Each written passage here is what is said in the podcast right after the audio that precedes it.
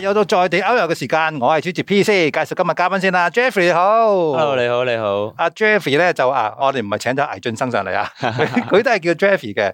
咁咧，阿 Jeffrey 咧本身咧就係一個籃球迷嚟 噶，係嘛？係，冇錯冇錯，你有打籃球嘅？有都打咗一段時間咁樣啦。點解今日無端端講打籃球咧？就係、你知啦，嗱，今日咧就星期五咧，今晚咧嗱，我哋個節目出街之後咧，就應該係大家先係會睇嘅季前賽嘅大結局冇啦。錯冇錯，我都有睇。你有睇啊嘛？究竟點咧吓？嗱，即係我哋而家唔知嘅個結果，但係咧，阿 Jeffy 有睇啊嘛。有有有，喂，你個戲裏邊咧，其實你最想睇、最欣賞或者你最中意邊一個角色啊？我個自己最中意係阿張繼聰阿喪波。喂，你開麥之前唔係咁講噶喎，明明你係中意河馬噶喎， 誒，呢啲表面嘢嚟嘅啫，表面嘢。唔係啊？我覺得啊啊河馬都做得幾好啊，即係 OK 新㗎人嚟講係嘛？演技都誒有待改進，啊唔係唔係，誒咁我唔會得罪人嘅。誒有有進步空間啦，但唔錯嘅。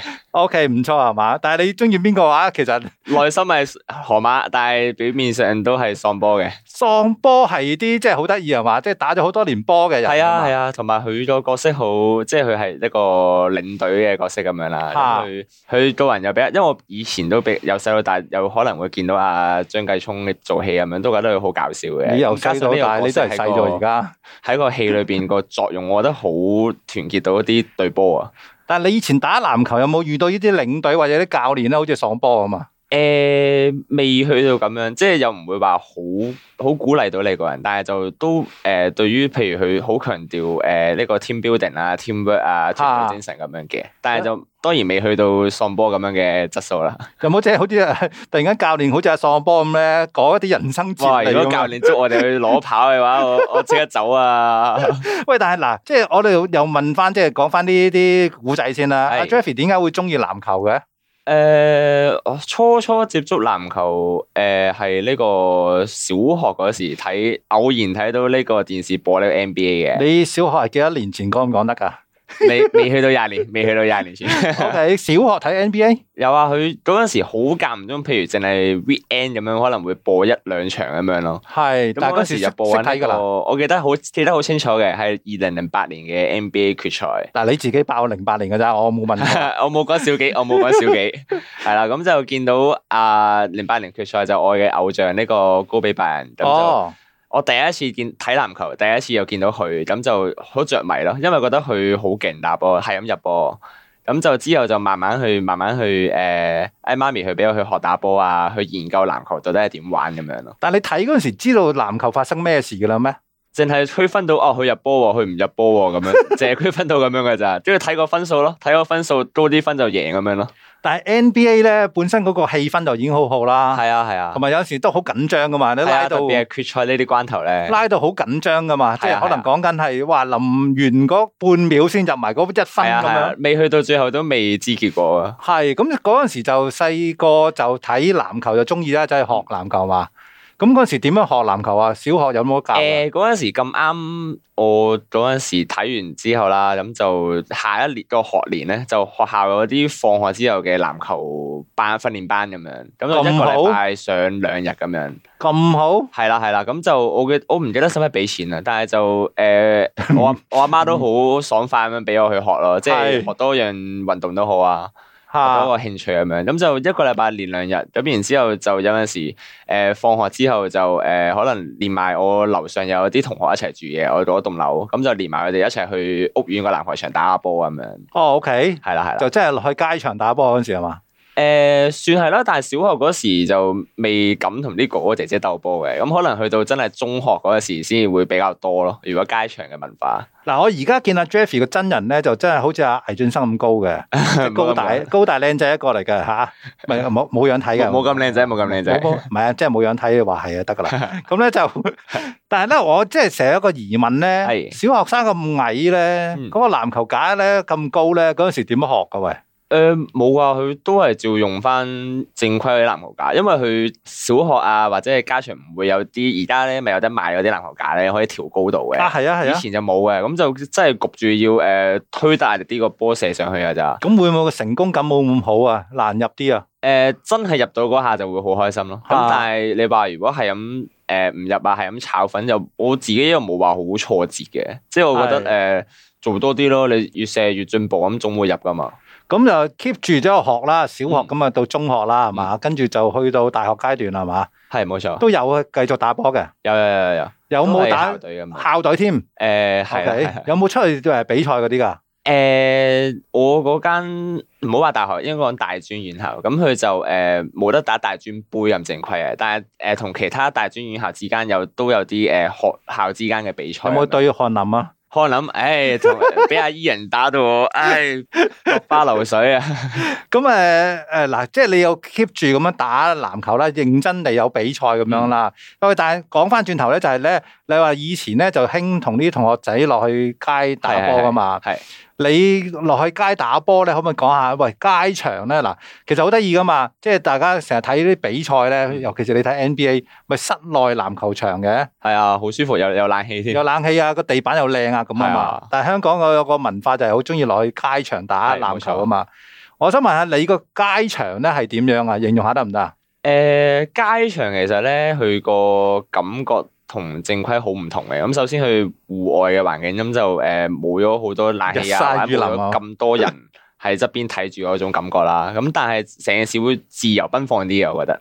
嚇另外就係誒誒，佢成件事，因為譬如你喺室內打正規比賽咧，又有球證嗰啲啦，咁但係你喺街場冇啊，即係你譬如誒成件事係咁俾人撞啦嗰啲，一係你就捱咗佢，一係就你要自己識得嗌 foul 咁樣，然之後又重新開波咁樣咯。嚇咁成件事就會好變咗好個張力好大啊！因為譬如有啲人打波咧好肉緊噶嘛，即係好係啊咁會走埋嚟撞你咧，咁你就會真我都試過真係幾次爭啲同人，唔好話同人打交啦，即係有啲起哄咁樣啦，即係話嚇有啲衝突啊嘛，誒差打波啲定打人啦，類似呢啲咧。啊係啦，咁就誒個感覺會熱血沸騰啲咯。咁啊當然呢啲如果有呢啲情況發生咧，就算完咗場波都係會同翻對方握手嘅，即係哎誒大家都係打波啫咁樣。但我就會好中意呢種自由奔放啲嘅感覺嘅。喂，但係你落去打嗰啲街場嗯咧，嗰、個我成日覺得咧，街場嗰個籃球場嗰個質素咧，硬係冇咁靚喎。我覺得係以前落嚟俾人嘅既有印象嚟嘅，因為因為講緊當然而家到而家大部分街場都係，譬如都係一個石屎地啊，純係粹可能係油啊啲顏色油啊啲油咁樣，咁可能個框掛個網已經好好噶啦，因為以有前網就講緊好啦嘛。係啊，以前有啲框就 誒講緊係誒冇網嘅，或者甚至乎個框係拗咗向前歪咗咁樣嘅，係，係啊，咁太多人入樽啦。所以而家算係保養得好噶啦，而家啲街場。嚇！但係即係誒個感覺上就係話，即係係啦。首先就係好多時候都日曬雨淋啦。係啊冇錯，咁誒個管理又即係比較放鬆啲啦，係啊話係啊咦兜兜好唔好啊？咁樣即係嗰個場地可能有陣時咧有啲裂痕啊，嗯或者係誒嗰個攬殼，你話齋個攬嗰個框冇咁冇咁完美係啊係啊。啊係啊，啊我細個嗰陣時候咧個地下咧嗱，幾多而家嗰年啲前嘅你細個。 我就唔講啦，即係以前啦，係嘛，即係啊咁樣陰個主持嘅你真係， 咁咧就我以前打籃球咧嗰個年代咧，嗰個係場地咧就唔係而家石屎鋪得咁靚嘅。佢係啊哋專。登用啲一粒粒，好似啲類似瀝青咁樣咧，鋪個地下嘅。哦，我又好似係啊未見過喎，你梗係未見過啦，你可能未出 世啊，可能咁唔好咁誇張啩。咁啊！啊，但係咧就我唔知點解佢用嗰啲嚟到鋪個地下啦。嗯，咁所以咧，我哋首先個首要條件就係首先唔可以撲親嘅，係啊係啊，因為會一一定撲就拆損㗎啦，一定個膝頭哥爛晒嘅。係啊係啊，啊，同埋咧，我記得嗰陣時啲師兄教我哋咧，如果籃底咧攞到個波咧，最緊要左右都批一下爭咁樣，避免啲人咧走埋嚟嘅。要護住個波。嚇！就我而家唔知係咪咁嘅犯規啦，會唔會啦？但係以前就係咁誒樣有機嘅。會㗎，而家如果正規比賽係嘅，啦，一定要啊保護到自己。如果唔係咧，嗰啲誒，你知啦，落去打波，可能有啲人啊好大隻啊，咁樣係啊埋衝你或啊者，撞總你有啲啊。人會矛啲嘅，係嘛咁都要學識保護自己嘅，都啱嘅。喂，但係點咧？落到去街場，你嗱，你就如果揾到幾個朋友嘅隊友，就可以自己去當係一個比賽咁啦。嗯係喂，有陣時如果唔係咁多隻腳落街咁點咧？見到人哋誒，如果係自己有 friend 一齊去嘅話咧，咁通常就會見到邊個吉場，又走埋去個吉場度自己開波啦。咁嚇誒、呃如果係可能自己單丁嘅話，即係唔夠三四個人開一隊嘅，咁就真係會去見到邊個場。咁當然都誒冇咁大大膽走去啲好多人嘅話，好勁嘅場嘅，即係會會揀咯，即係覺得哦呢、個場啲人好似呃冇咁勁喎，咁咪走埋去問誒、可唔可以一齊誒親埋一齊鬥波啊咁樣咯。咁但係誒、呃，無論係邊個情況咧，其實你打波途中咧，因為一個場場就係咁多個嘅啫嘛，咁你人會越嚟越多噶嘛，咁啊，一定會遇到嘅情況就係咧誒。呃側邊會有啲人走埋嚟，係你喺打波途中就會問誒，誒、欸、可唔可以掟一隊啊？咁樣一定會嘅。咁就誒、呃一路打完一場，咁贏嗰隊留低，咁就輪住咁樣咯。吓，即係嗱，係啦你而家狀況就係你去一個地方裏邊有幾個籃球場嘅，係咁你就望下邊一個你就啱下 係啦，啦係啦係啦，話佢就話跟即係咁唔樣，敢挑啲誒呃網絡勁啲嘅人咁樣嘅。總有個場地裏邊總有其中一邊攬啦，嗯總會有幾個好似好勁咁樣係嘛？總有噶，總有噶，即係每區總有啲誒高手嘅。吓、喂，你去開邊一區啊？可唔可以透露噶？誒、呃我自己會係大西北居多，因為我自己都住嗰邊嘅，即係可能誒、屯門啊、元朗咁樣。咦，屯門你有冇去過而家拍電視劇嗰個安定安定籃球場村？愛定商場嗰、個。係啦，有啊，佢而家游到好靚啊！季前賽套劇冇呃人噶，佢真係拍出嚟係真真㗎係咁樣嘅，唔係係特真嘅登又靚你老打冇嘅絕對冇 C G 技術嘅，吓，即係即係而家都有诶，未必打籃球嘅，但係上去打下卡啊咁，影都相有都啊，靚嘅。都好多。特別係呢排咧，诶、套劇出咗之後，會多咗好多人特登去打卡噶。特別係啲女仔啦，即係你知 m 哦 i 嘅威力噶啦，係咁啲 fans 就特別特登去打卡咯。 感覺自己係河馬咁樣。 诶诶，哎冇咁易嘅，河馬唔係個個做到嘅。 咁但係嗱，我嗱我印象中咧就係咧嗰個商場個嗯個停車場個頂啦，我唔吓下边係停車場定商場啊好似诶、停車場，好似停車場係停嘛？車場。我記得以前唔係咁靚噶。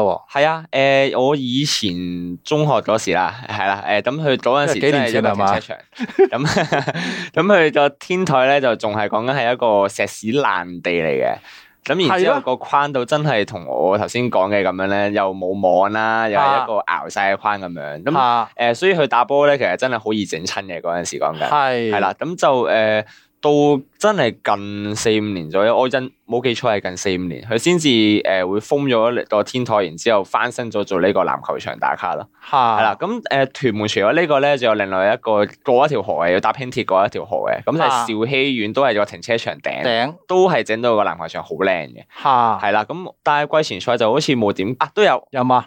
有去過取景過嘅，但係係主要都係喺安定嗰度啦。係係啦，咁就诶，呃好、經常都見到啲人去打波啊、拍節目咁樣咯。係咪個個籃球場靚啲，你都覺得打得自己覺得勁咗啊？诶、呃會開心啲咯，開心啊啲係嘛？開心啲咯，即係好似你去旅行見到個環境诶好、花草樹木嘅，都會開心啲啦。吓，咁係啊但係嗱，即係而家就話見到嗰啲诶屋頂啦，即係譬如停車場或者嗯商場頂嗰啲籃球場就游到靚靚咁樣，係吸引啲人打啦。但係其實咧，我知道香港咧有即係唔同嘅街場咧都有唔同特色嘅。係譬如咧就係、我我知咧有啲好似叫做鐵籠嘅，即係話咧唔知咩誒誒大圍唔知邊一個籃球場咧就喺個橋底，跟住咧哦四邊有啲鐵有籠圍住噶嘛。係啊係啊係啊，嚇嗰啲咁樣咧，就好似唔知去咗嗰啲誒監獄裏邊放風嗰時候嗰個籃球場咁樣。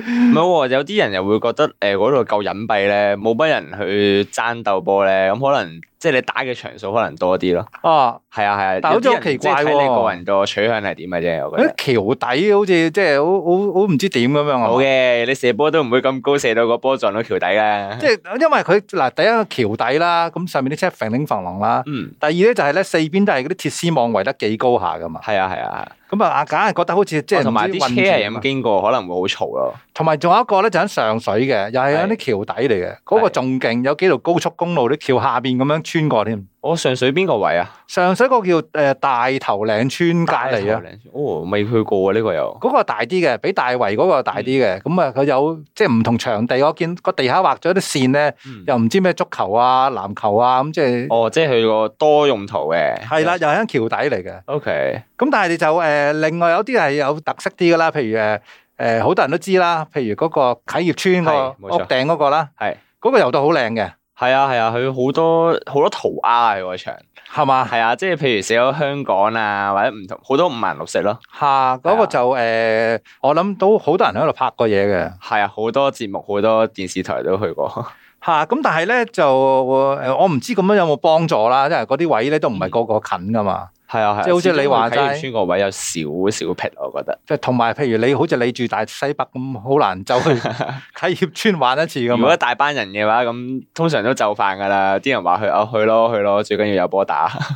咁但係嗱，依啲就話靚嘅啫。係但我知咧有人嗱，如果譬如誒、呃我哋如果落街打籃球咁，梗係可能喺我自己住嘅附近打噶啦。嗯喂，有冇試過一啲去一啲人哋個個話好勁人出現嗰啲球場咧，即係去朝聖啊？都有嘅，都有嘅。喺香港嚟講，其實最高手雲集啦，叫做都係誒呢個灣仔修頓啦，應該修頓，係啦，即係哇修頓個場館隔離都有個街場咁樣嘅。你唔好話打緊波嗰啲可能係啲高手啊，嗯，看台上面坐喺度睇波收嗰啲，收埋 埋。隨時都係啲高手嚟係嘛？ 係啊，卧虎藏我自己就唔係啊，我自己都係純粹中意打波啫，純粹係。有冇試過落去打啊？喂，有嘅，都有嘅，誒、一兩次咯，但係誒、始終嗰度咧，當然一路聽人講就係嗰度特別多高手啦。咁當然去到嗰時咧，已經俾呢個既有印象咧，已經俾咗少少局限自己啦，即係有少少啊緊張嘅。咁同埋咧，你落到場打咧，啲人真係好明顯感覺到咧個程度唔同啊！即係咧，特別係可能係防守嘅壓迫性啊，或者係佢打波技術呢啲咧，各方面都真係誒、一開波你已經 feel 到係成件事唔同噶啦。哇！即係一開波就覺得人哋真係真係㗎，嗯真係㗎啊嘅，係㗎。有料到嘅。係噶，同埋誒，即係可能個誒地理位置都係灣仔，可能都比較方便大家去咧。誒、啊會比較常見到啲誒、呃出名少少嘅人咯，即係可能出名少少嘅籃球員啊，或者一啲藝人都可能去打波咁樣咯。藝人都落去打，有啊，即係一啲誒、比較成日 po 自己打波嗰啲藝人咧，嚇係啊，即係可能誒阿方力申啊，或者一啲大台嘅嗰啲藝人啊，都會去打波嘅。即係落去除咗話可以跟隊打街場之外，有機會見到明星啊 係嘛？